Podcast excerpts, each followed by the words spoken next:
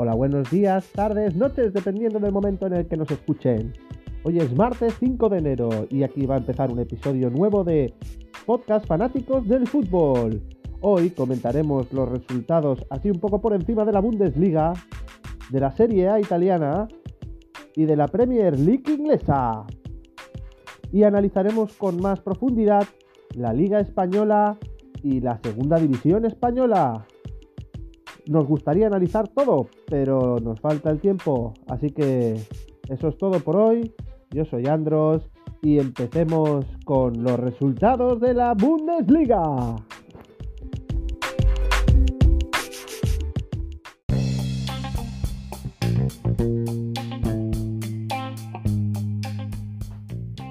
Vamos con los resultados alemanes. Hoffenheim 1, Friburgo 3, Werder Bremen 0, Unión de Berlín 2, Eintracht Frankfurt 2, Bayer Leverkusen 1, Arminia Mellinfeld 0, Borussia Mönchengladbach 1, Colonia 0, Augsburgo 1, Hertha de Berlín 3, Schalke 04 0, Stuttgart 0, Leipzig 1, Borussia Dortmund 2, Wolfsburgo 0, Bayern de Múnich 5, Mainz 05 2. Este último partido con grande sorpresa porque al descanso iba ganando el Mainz 0-2 al campo del Bayern, el penúltimo de la liga. Y acabó remontando el Bayern en una segunda parte espectacular poniéndose 5-2 y llevándose los 3 puntos. La clasificación queda así. Bayern primero con 33, Leipzig segundo con 31, Leverkusen tercero con 28, Dortmund cuarto con 25, Unión de Berlín quinto con 24, Wolfsburgo sexto con 24, Monteclava séptimo con 21, Frankfurt octavo con 20, Friburgo noveno con 20, Augsburgo décimo con 19, Stuttgart 11 con 18 puntos, Hertha de Berlín 12 con 16 puntos, Hoffenheim 13 con 15 puntos, Verden Bremen 14 con 14 puntos, Colonia 15 con 11 puntos, Arminia Bielefeld 16 con 10 puntos, el Mainz 17 con 6 puntos y el colista el Schalke, que está muy hundido esta temporada, con 4 puntos.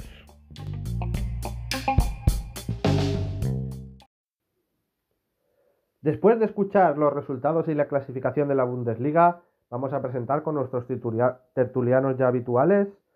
Joaquín, buenas. Buenas tardes. Y Jorge. Hola, buenas tardes. ¿Tenéis algo que decir respecto a los resultados y la clasificación? Mm, pues unos resultados donde los equipos grandes, aún así jugando fuera de casa, han hecho un buen trabajo, excepto el Bayer Leverkusen, donde han encajado su primera, su primera derrota fuera de casa. El Leipzig ha hecho su trabajo para situarse en la segunda plaza de la liga, siguiéndole la estela al Bayern. Y la sorpresa podría decir yo que me la llevé en el Hoffenheim-Friburgo, donde el Friburgo eh, hizo un gran partido y consiguió llevarse los tres puntos. Yo opino que ha sido una jornada de pocos goles, exceptuando el partido del Bayern de Múnich, está claro. Y que no me esperaba la derrota de Leverkusen, porque todavía no había perdido fuera de casa. Era el mejor visitante de la Bundes. A mí lo que más me sorprendió es que el Bayern sigue demostrando que está a una altura increíble.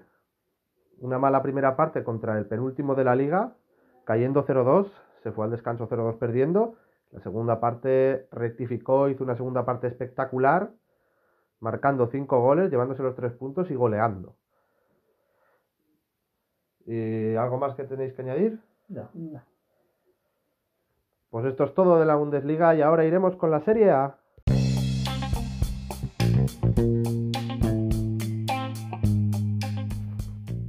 Resultados de la Serie A. Inter de Milán 6, Crotone 2, Especia 0, Gelas Verona 1, Roma 1, Sampdoria 0, Parma 0, Torino 3, Genoa 1, Lazio 1, Fiorentina 0, Bolonia 0, Cagliari 1, Nápoles 4, Atalanta 5, Sassuolo 1, Benevento 0, Milan 2, Juventus 4, Udinense 1. La clasificación al acabar esta jornada queda así. Líder el Milan con 37 puntos. Le sigue el Inter de Milán con 36. Tercero la Roma con 30. Cuarto el Nápoles con 28.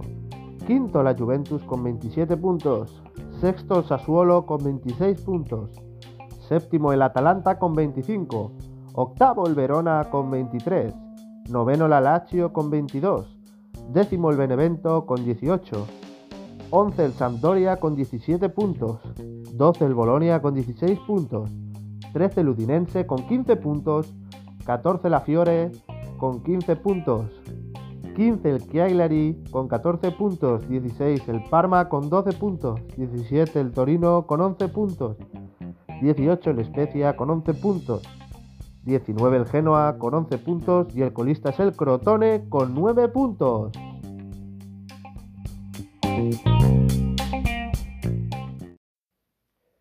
Después de escuchar los resultados y la clasificación al acabar esta jornada de la Serie A, veamos qué comentan nuestros tertulianos. Joaquín. Pues yo en esta jornada de la italiana, que es una liga que no sigo mucho actualmente, veo un Genoa necesitado de puntos que ha logrado un empate en casa contra un Lazio que este año no está muy bien. La Juve ha ganado con gol de Cristiano y el Milan ha hecho los deberes y ha conseguido mantener el liderato. Poca cosa más. Jorge. Eh, cabe destacar la amplia victoria del Inter, 6 a 2, donde consiguió marcar un hat-trick Lautaro, un gran jugador desde mi punto de vista. También cabe destacar la pequeña victoria de la Roma frente a la Sampdoria, ya que la Roma merece y puede tener muchos más puede tener muchos más goles. Mm, cabe destacar también la victoria del Atalanta en casa, un equipo brutal, muy fuerte en casa y poca cosa más.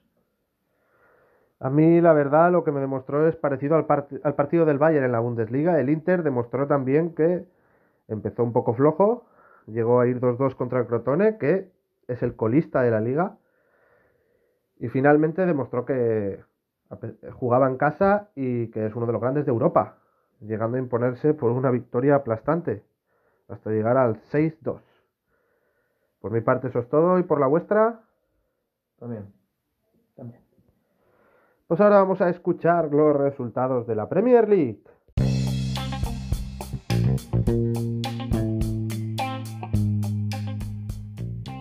Vamos con los resultados de la Premier League inglesa. Everton 0, West Ham 1, Manchester United 2, Aston Villa 1, Tottenham 3, Leeds 0, Crystal Palace 2, Sheffield United 0, Brighton 3, Wolves 3, West Bromwich 0, Arsenal 4, Newcastle 1, Leicester 2, Chelsea 1, Manchester City 3, Southampton 1, Liverpool 0. Así queda la clasificación al finalizar esta jornada.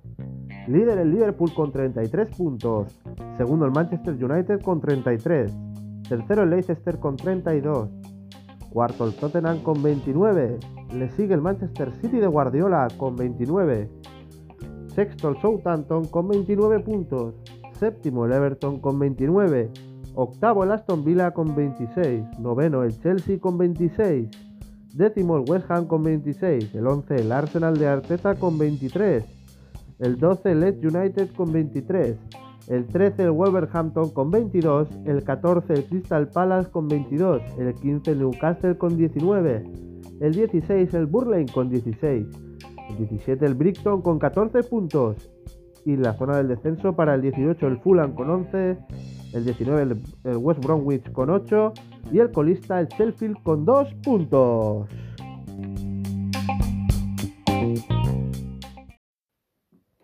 Después de escuchar los resultados y la clasificación que queda al acabar esta jornada de la Premier League, vamos con nuestros tertulianos a ver qué nos dicen. Joaquín.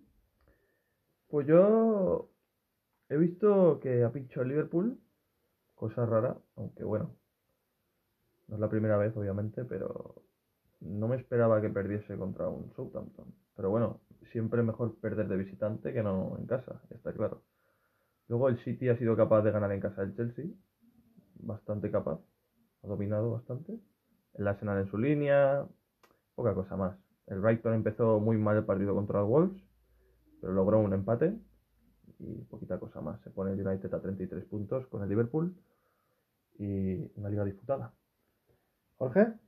Eh, cabe destacar la victoria del Tottenham mm, por 3 a 0, donde materializó prácticamente el partido en la primera parte, consiguiendo así tres puntos que lo mantienen en lo alto de la tabla.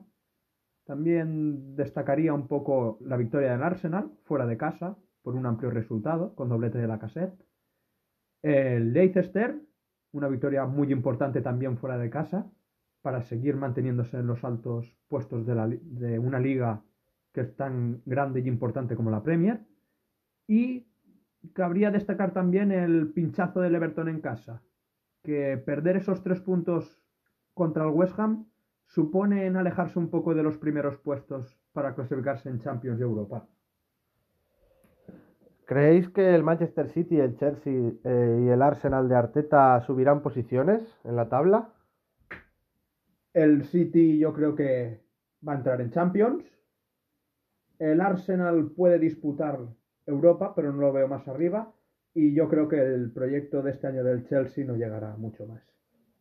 Yo creo que el Chelsea y el Arsenal llegan a UEFA seguro y que el City tiene que llegar a Champions porque si no sería un palo muy corto para Guardiola. La verdad es que sí, yo lo que veo opino es que el Arsenal en este último partido parece que Arteta ha dado con la tecla. Eh, el Arsenal hizo un partidazo, ganando por 0-4 y dominando todo el partido prácticamente, jugando con un muy buen fútbol. Veremos si le da continuidad o no. Eso es todo de la Premier League y ahora ya pasaremos a nuestra liga favorita, a la Liga Española, primera y segunda división.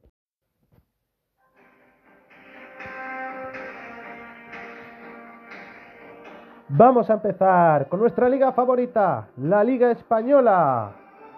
Veremos los resultados, analizaremos partido por partido, qué equipos han alcanzado posiciones más altas en la tabla, cuáles se mantienen y cuáles están metiendo en un gran lío.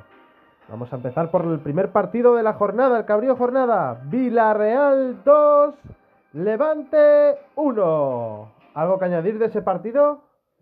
Eh, sí, un partido donde yo pronosticaba de que el Villarreal iba a hacer un gran partido y conseguir los tres puntos, donde destacó el chaval recién ascendido de la cantera Ferniño con un gol y la contribución del punta para mí de la selección Gerard Moreno, que está entre uno de los mejores pichichis de la Liga Española. Además, cabe decir de que para el Villarreal estos tres puntos son muy valiosos, ya que los sitúan en la tabla dentro de la Champions. La verdad es que sí. Y también un gran partido de Gerard Moreno, que para mí también es de los mejores delanteros. A mí me gusta. ¿No te gusta? No me gusta. No me gusta Gerard Moreno. ¿Prefieres el canterano? Exactamente. Metió el primero y Gerard el segundo, pero el segundo fue un gol No me gusta. bonito. Gerard tiene mucha calidad para jugar. No y es un punta que tiene de todo. No me gusta. Tiene velocidad, tiene gol, tiene trabajo. Pero no me gusta. bueno, bueno, cada uno tiene sus gustos, en eso no nos meteremos y esto es un programa sin- sincero. La verdad es que el Villarreal empezó empezó bien, fue de más a menos y acabó sufriendo. Iba 2-0, el Levante recortó distancias por mediación de un gol de Sergio León Que y tampoco me gusta. No, hombre, lo tuviste en el Betis, tú Por eso no me gusta. allí metía pocos y aquí, mira, Al Levante le sirvió, le sirvió para meterle el miedo al Villarreal, aunque el Villarreal tuvo dos ocasiones claras para sentenciar cuando con el 2-1. Una de Dani Parejo, que prácticamente se quedó en el 1 contra 1 contra el portero. No se decidió a chutar, le cogió miedo o no se veía con suficiente confianza. Raro en él. Sí, sí, y asistió a su compañero cuando él lo tenía todo a favor y el compañero tenía dos defensores al lado. O sea, no. Bueno, son tres puntos que se llevó y. Sí, sí, al final lo que cuenta es que se hizo con la victoria, pero yo creo que sufrió más de lo que debería haber sufrido. Sí, era, era previsible. Yo preveía una victoria Villarreal, pero bueno. Luego también tuvo un disparo lejano Gerard Moreno que golpeó en el palo. Ahí también pudo sentenciar el partido. Pero bueno, el Villarreal que se mete en Champions, está ahí arriba. Y, Y tiene un El- gran equipo para poder acabar la temporada en esos puestos de Champions. A ver, a ver si lo consigue. Yo creo que. Yo lo pronostico como que irá a UEFA. Porque el Barça está para abajo, tiene que subir arriba. Arriba está el Sevilla. No lo veo en Champions. No lo veo. Bueno, hay mucho club bueno, pero siempre se puede quedar alguno en Europa League. Así que Y ahora vamos con el partido para nuestro ético de la jornada. El Betis 1, Sevilla 1, el derbi andaluz. A ver, a ver, ¿qué quieres que te cuente yo de este partido? Que no sepas. ¿Qué sensaciones tuviste como bético? Yo. No te voy a mentir, no he visto el partido. Que poca confianza con tu Betis. Nada, porque ha sido un derby bastante aburrido, porque he visto así el resumen y la gente que lo ha visto me lo ha comentado, que ha sido un partido aburrido para lo que siempre ha sido un derby andaluz. Sí, la verdad es que yo creo que le faltaba el aficionado en la grada también, que eso es lo que calienta el ambiente. Las circunstancias no son las mejores, pero es lo que hay y hay que llevar los partidos así. Y bueno, yo pronosticaba que, dada la mala racha del Betis, se podía llevar los tres puntos en Sevilla perfectamente, aun siendo en el campo del Betis.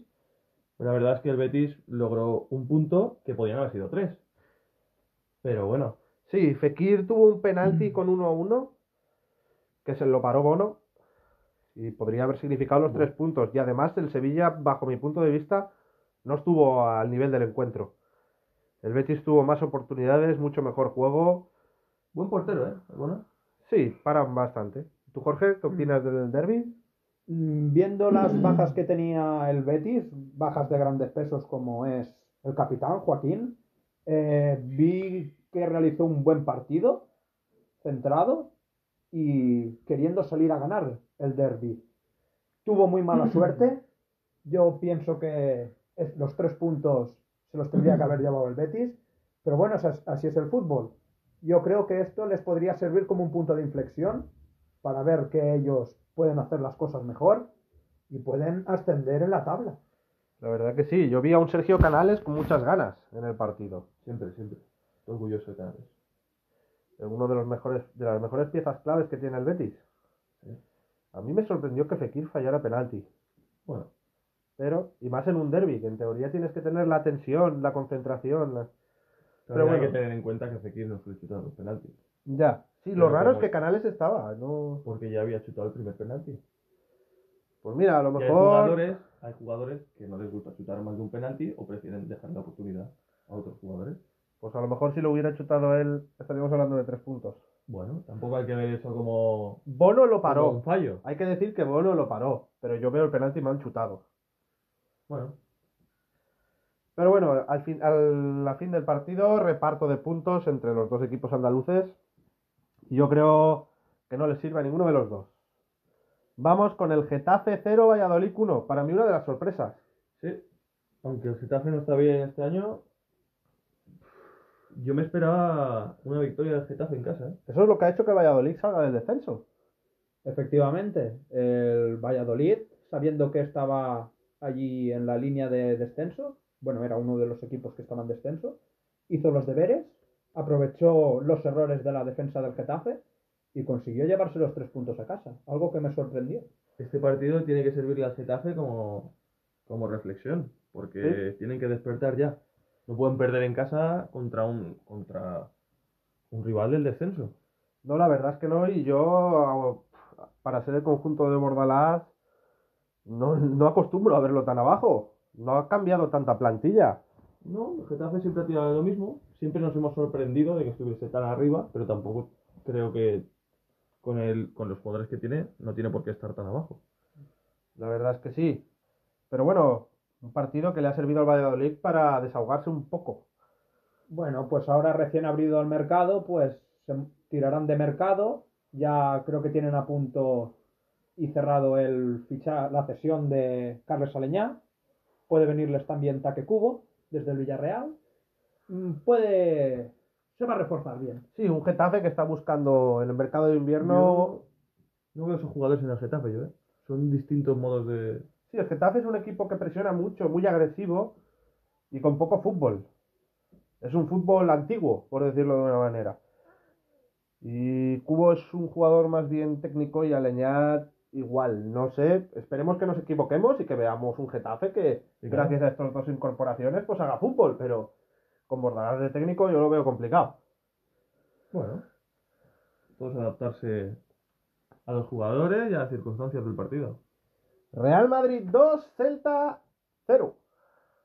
Mm, Yo lo esperaba como un partido bonito, de bastantes goles por ambos equipos, pero me sorprendió el que el Celta no marcara, ya que hizo una buena primera parte, pero el Madrid es su- fue muy superior y nos, nos dejó ver de que su plan B funciona a las mil maravillas. Sí, la sociedad Asensio-Lucas Vázquez. Marcaron los dos y se asistieron los dos.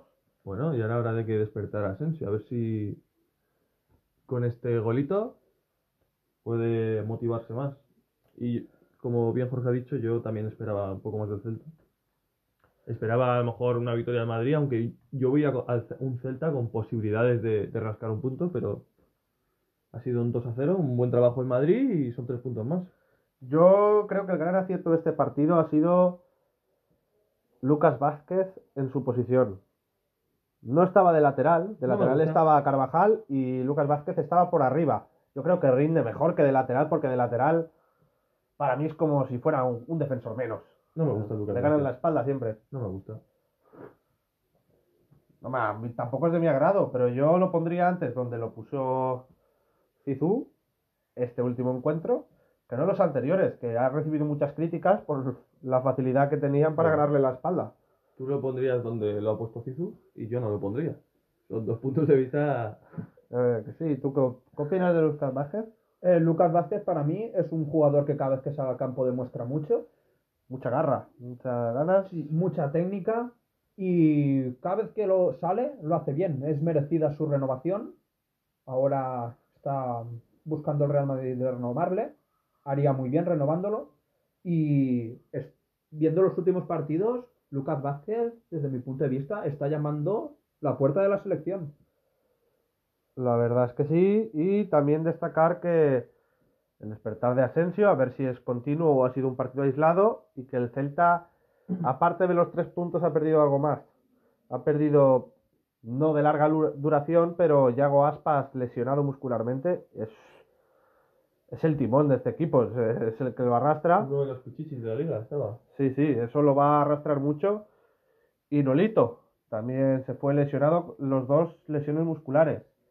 No he llegado a ver el alcance de las lesiones, pero sí que son musculares, así que no supongo que sean de larga duración. La verdad es que mira si lo ha notado, que ahora mismo, hoy martes, ha jugado contra el Ibiza en Copa del Rey, lo que nosotros no llevamos la Copa del Rey, pero el Celta ha sido una de las sorpresas, ha caído contra el Ibiza. Eliminado de la Copa de su, Majestad el Rey. Pero bueno. Athletic de Bilbao 1, Elche 0. Bueno, Ya tocaba, ¿no? sí, sí, tres ya puntitos. tocaba que ganaran en casa, tres puntos contra un Elche necesitado de puntos también. Bueno, buen trabajo de, de Atleti. Mm, para mí un resultado demasiado corto para este Atleti de Bilbao. Yo creo que hubiese podido, Sí, por Marcar. plantilla. por plantilla hubiese podido marcar muchos más goles y más jugando en su estadio. Sí, pero dadas las circunstancias en las que se encuentra, que no tampoco tiene una buena racha, pues un 1-0 son tres puntos, quieras o no. Cuidado al Atlético ahora con Marcelino García Toral, entrenador. Ya está entrenando. Al 4-4-2 aburrido, ¿eh? Sí, sí, pero es que el Bilbao siempre le ha ido bien ese sistema. Y con un entrenador especializado en eso, cuidado la copa. Cuidado la copa. En el Valencia ganó la Copa del Rey. Y siempre mete a sus equipos a Europa. Veremos si consigue meter a un Atlético. Lo consiguió con el Racing de Santander. A ver si te vas a, a ver si te vas a marcar un roncero ahora y la próxima ronda lo echa uno de segunda B al Atleti. no lo sé. A ver, pu- puede pasar. Acaba de aterrizar. Tendrá que analizar su plantilla. De momento ya está entrenándolos, pero yo veo un entrenador top. Y el Bilbao, bajo mi punto de vista, un 10 por haber fichado a, Marcil- a Marcelino. Me gusta Marcelino. Es buen entrenador Marcelino. Yo creo que a Bilbao lo veremos en UEFA. Pero bueno, suerte para Marcelino. Real Sociedad 1, Osasuna 1. Para mí una de las sorpresas. Eh, sí, la Real Sociedad tenía el factor a favor de que jugaba en casa, y podría haber podido conseguir los tres puntos fáciles, ya que se enfrentaba al colista de la liga. Pero salió un Osasuna muy bien plantado y aprovechando un rechazo, una mala defensa del conjunto Churriundim, consiguió un tanto que le sirvió para poder llevarse las tablas en el partido. La verdad es que yo me acuerdo del anterior programa y nuestro primer episodio en Podcast Fanáticos del Fútbol, que nuestro tertuliano Joaquín dijo que ahora, después de Navidad, él pensaba que la Real iba a empezar a perder puntos. La primera y en la frente, Real Sociedad 1 Osasuna 1. Dos puntos perdidos contra Priori y más jugando en casa, un rival de nivel inferior. Contra un Osasuna necesitado de puntos. Y que yo quiero que, que salga de la zona en la que está porque es un club que merece estar en primera. Y también hay que decir que la Real ha perdido tres puntos que en la noveta tenía que, que llevárselos. Pero bueno, Sí, es bueno. fútbol, el Osasuna ha jugado sus cartas y ha sacado un puntito. Ve- Veremos si sigue acertándose tu pronóstico de que la Real sigue perdiendo puntos en esta segunda vuelta. Pero bueno, a la vez 1, Atlético Madrid, líder de la Liga 2, se sigue manteniendo arriba y venciendo, y fuera de casa. Mira que yo veo un Atlético que no suele dejar muchos puntos, que siempre se suele llevar los partidos por la mínima, como siempre ha sido últimamente, pero ahora que más que nunca tiene que llevarse siempre los tres puntos siempre que pueda, estuvo a punto de tirar el partido por el retrete, porque fue Luis Suárez el que marcó en el minuto 90 y, Y le, con una a la vez con uno menos. y le dio los tres puntos al Atlético de Madrid que se podía haber ido con un punto para casa. Sí, eso hubiera alegrado al Real Madrid. Ganó su partido y el Atlético, si llega a haber empatado, la Liga rojo vivo. Lo que nos está demostrando Luis Suárez es que todavía tiene gol. Las, Sí. las pocas que tiene las mete. Lo que pasa es que ya para su edad se ve de que no contaba para Kuman, ya que no daba lo suficiente para poder ganar estos partidos. Sí, pero ya lo hablamos en el anterior eh, programa de que también Kuman no entrena igual que el Cholo. Y el Cholo, pese a la edad de Luis Suárez, lo mantiene en forma. También hay que decir que el Cholo siempre ha sido muy bueno entrenando a, a estos tipos de jugadores. El Cholo es argentino y, y Luis Suárez es uruguayo. Sí, pero bueno. Suerte para Atlético y suerte para Alavés. Que no me gustaría ver, ver a Alavés en segunda tampoco.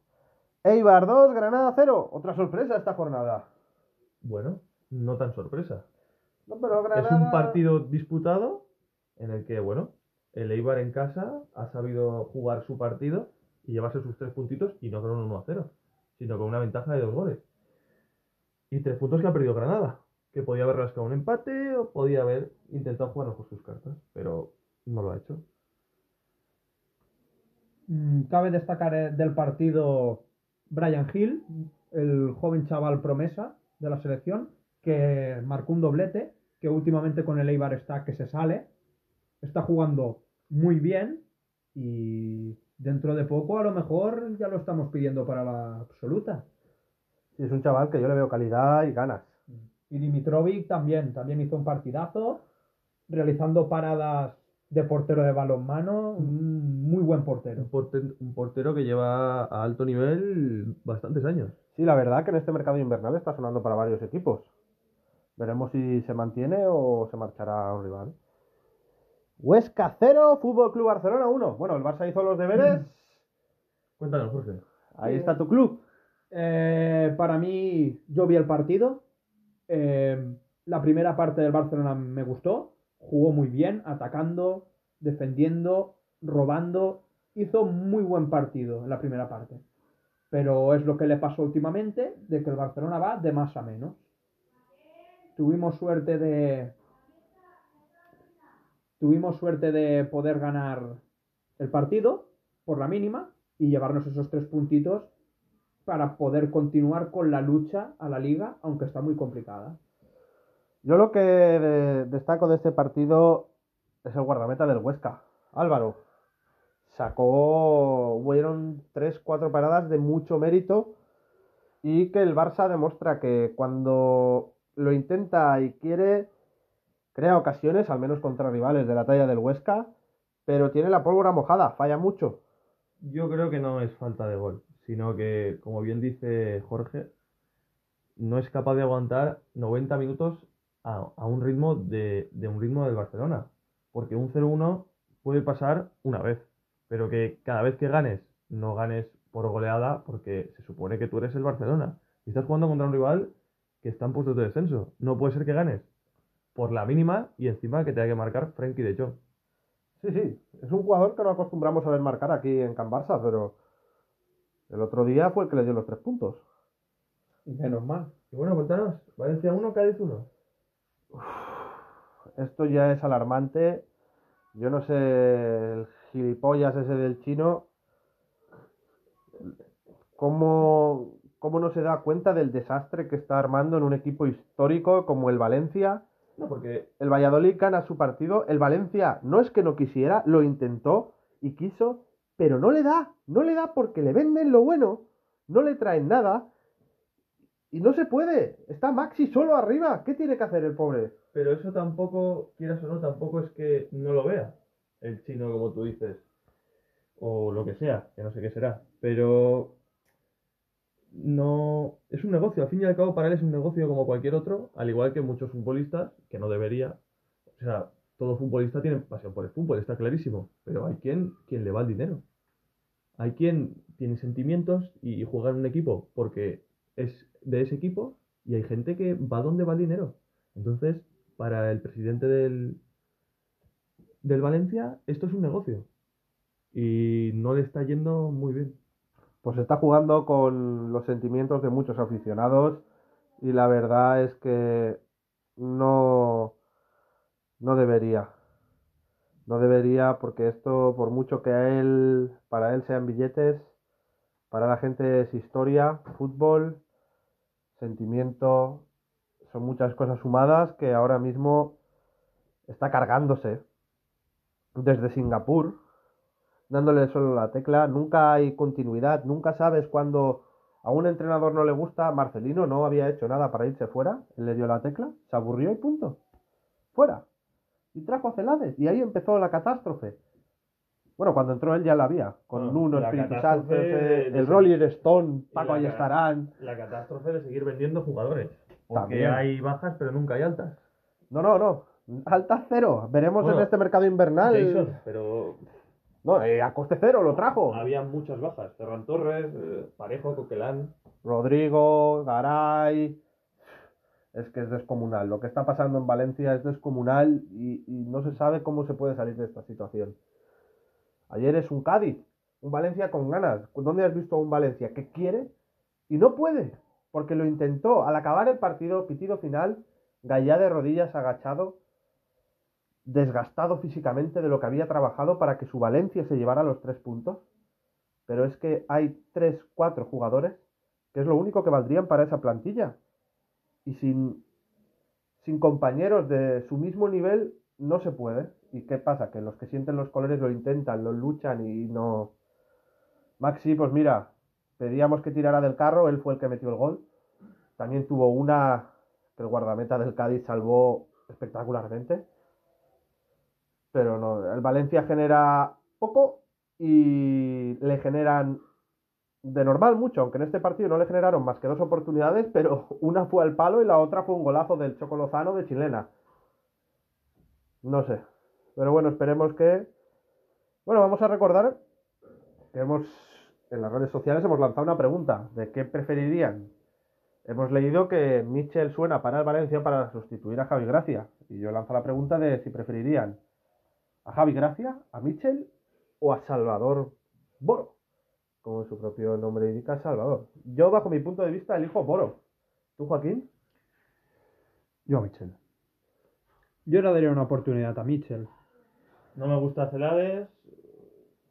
A ver, que seguramente sea un buen entrenador, pero no me gusta el trabajo que está haciendo, que, que está trabajando con lo que tiene. Tampoco Javi tiene- Gracia, Javi Gracia. No Celades. No, bueno, pero Celades estaba también ya, ¿no? Estaba, estaba y cogieron a Javi Gracia porque tampoco sabía salvar los muebles. Y eso que Porque todavía es que- no le habían vendido los jugadores. Por muy buen entrenador que seas, has venido y tienes lo que tienes. Entonces, Celades en su tiempo trabajó con lo que tenía, no me gustó lo que hizo. Eh, Javi Gracia está trabajando con lo que tiene, tampoco me gusta lo que está haciendo. Y Boro, bueno, a lo mejor le puso un poco más de entusiasmo, pero tampoco creo yo que sea que esté preparado para un Valencia. No es como para un entrenador de larga duración, pero siempre que le han tenido que poner en situaciones de alerta, ha sabido sacar los papeles.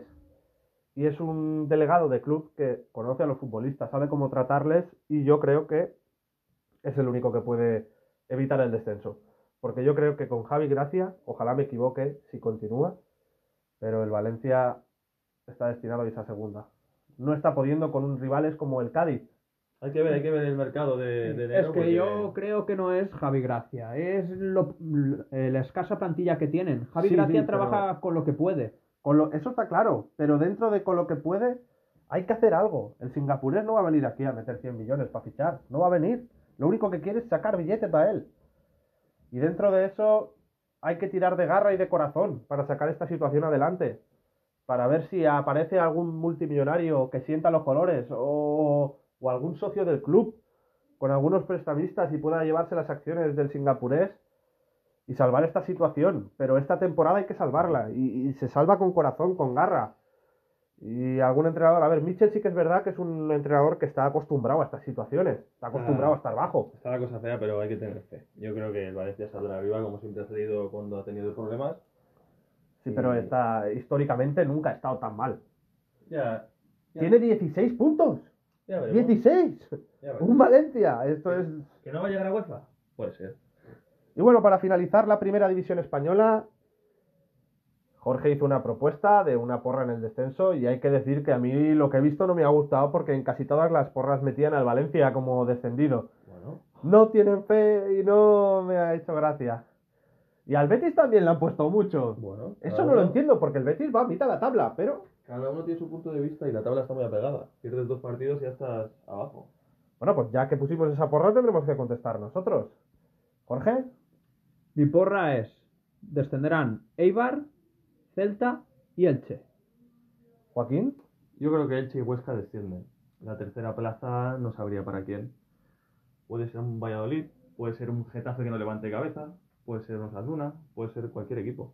Porque está la, la, la clasificación muy, muy disputada. Sí, es que últimamente esa clasificación con, con dos victorias seguidas te pones a mitad de la tabla, de, de- de abajo a arriba. Y de mitad de la tabla a UEFA. Está muy apelotonado. Bajo mi opinión, yo el Huesca lo pondría como descendido también. El Eibar también. Y el tercero, por sentimiento, pondría al Valladolid. Yo he dicho el Elche, el Elche, ¿eh? no el Eibar. Sí, sí, yo digo que el Eibar también lo metería como descendido. Yo por sentimiento pondría al Valladolid porque no quiero que sea el Valencia, pero si las cosas no cambian, ese tercer descendido creo que será el Valencia. Bueno, no creo. Ojalá que no, pero ya pasó una vez en la historia del club, aunque fue fugaz y rápido. La historia se repite, ¿no? No lo sé, no lo sé, pero la verdad esto es para quitarse el sueño. Hay que pensar que esta liga está muy igualada tanto por arriba como por abajo y cualquier equipo puede descender. Dos Ahora- partidos malos te ponen en la línea roja. Ahora la siguiente jornada, una final. Valladolid-Valencia. Bueno, bueno, una final, una final, dados los puestos en los que están, porque eso una final no es. Es una es supervivencia. Eso es.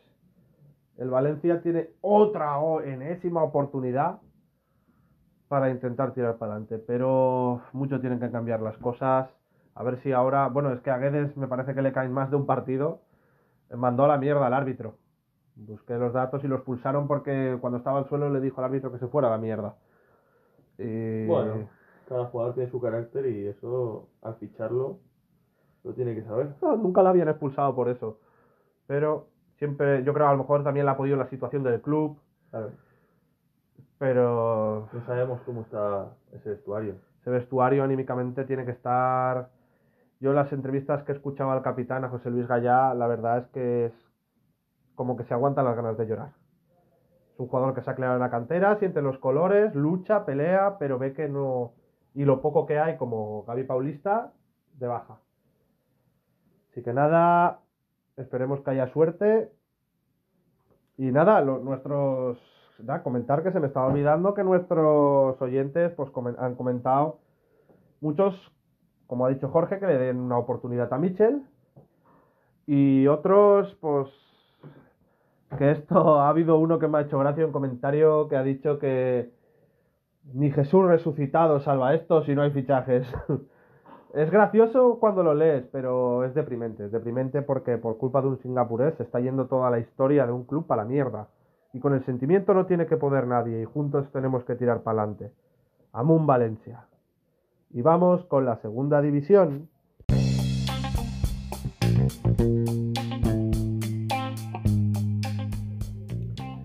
Vamos a empezar con el repaso a la segunda división de esta jornada. Nos gustaría hacer un resumen más amplio, pero nos falta tiempo. A la larga tendremos que hacer más programas para poder repartir el tiempo bien. Empezamos con el Fuenlabrada 0, Leganés 0. Un Leganés que fue dominador del partido, teniendo bastantes oportunidades donde no pudo materializarlas. Y un Fuenlabrada que tuvo su ocasión desde la pena máxima, un penalti pitado por el VAR, pero lo acabó mandando al palo. Rayo 2, Alcorcón 1. El Rayo se adelantó en el minuto 16 por, mediación de Antoñín. Igualó el Alcorcón gracias a un fallo garrafal del guardameta Lucas Zidane del Rayo Vallecano. En el 88 marcó el Rayo gracias a un gol en propia puerta del Alcorcón. Logroñés 2, Mirandés 1, Cartagena 1, Zaragoza 1. Reparto de puntos ante un Zaragoza que no levanta cabeza y sigue en la penúltima posición. Castellón 0, Tenerife 1. Un Castellón que en casa tampoco ha podido sacar ni un puntito y también está en la zona baja de la clasificación. Esperemos que levante cabeza. Las Palmas 1, Español 0. Un partido que nos sorprendió. El líder pinchando. Albacete 1, Málaga 1. Reparto de puntos un punto que le sabe a poco al colista de la liga, el Albacete. Almería 3, Ponferradina 1. El Almería sigue venciendo sobre todo en casa y se mantiene en la tercera plaza de la liga. Oviedo 2, Mallorca 2. Un Mallorca que llegó a ir venciendo por 2, bueno, por 0-2 en el campo del Oviedo y el Oviedo acabó igualando el encuentro. Girona 0, Sabadell 0 y Lugo 0, Sporting 0. La clasificación ha quedado con el español líder con 42, empate a puntos con el segundo, el Mallorca con 42 puntos, tercero el Almería con 41, cuarto el Rayo con 34, quinto el Leganés con 34, sexto el Sporting con 33 puntos, séptima la Ponferradina con 30, octavo el Girona con 29, noveno el Mirandés con 27, le siguen empatados a puntos el décimo, el 11, el 12 y el 13 que son el Fuenlabrada, el Lugo, el Legroñés y el Málaga. Luego va el 14 el Oviedo con 26, el 15 Las Palmas con 26, el 16 el Tenerife con 23, el 17 el Cartagena con 20, el 18 Sabadell con 19, el 19 el Castellón con 19, el 20 el Alcorcón con 19, el 21 el Zaragoza con 17, el 22 y colista el Albacete con 15. Esta zona baja, sobre todo el conjunto Maño y el Alcorcón, me sorprende que estén ahí abajo. Veamos si en las próximas jornadas pueden levantar cabeza, dadas las circunstancias. El Zaragoza no ha pasado del empate esta jornada. y en cuanto al Alcorcón, perdió en casa del Rayo, algo que también se preveía en el campo del Rayo. El Castellón no pudo ganar en casa, un equipo que tiene que empezar a levantar cabeza. Es un recién ascendido, pero yo lo apoyo mucho, es de mi tierra. Esperemos que pueda levantar cabeza. Este ha sido el repaso de la segunda división y esperemos que en los próximos programas podamos repartirnos un poco mejor el tiempo. Siempre intentamos centrarnos más en lo local e intentamos meter algo de regional. Esta jornada tenemos la sorpresita.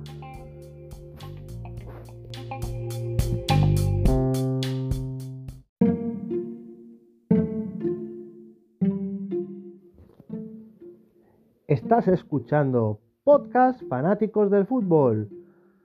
Puedes seguirnos en nuestras redes sociales de Instagram y Twitter buscando Podcast Fanáticos del Fútbol o por el mismo nombre escucharnos en Spotify o Anchor.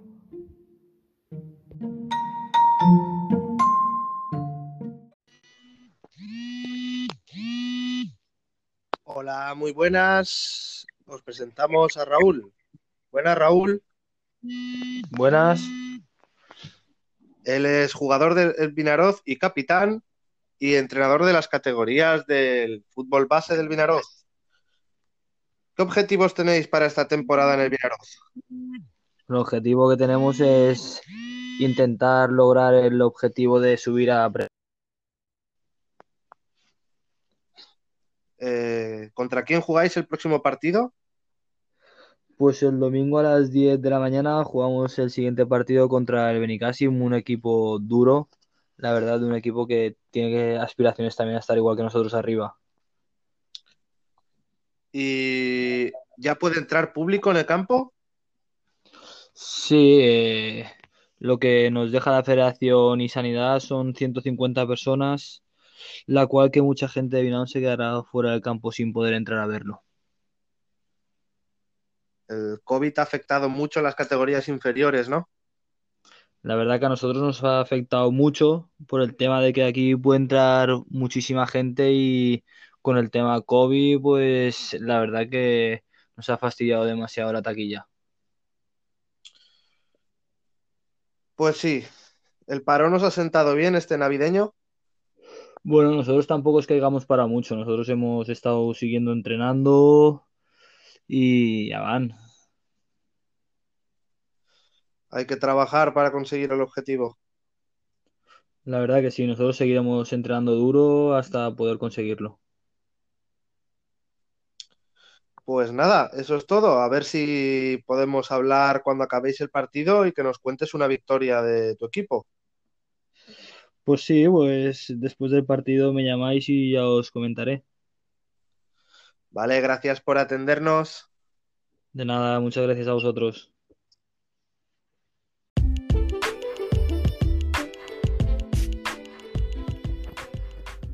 Pues hemos tenido una entrevista con el capitán del Vinaroz Club de Fútbol, con Raúl González, para que nos comente cómo está la situación en el Vinaroz, sus objetivos y las ganas que tienen de ganar.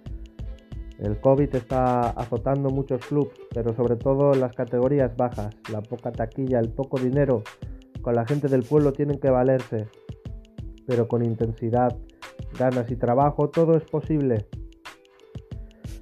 Intentaremos hablar con gente de las categorías regionales para poder llegar con el fútbol amateur también a más sitios a través de este podcast. Hoy es todo en este programa. Espero que os haya gustado. Gracias por todo. Y esto es Podcast Fanáticos del Fútbol. Nos vemos en el próximo programa.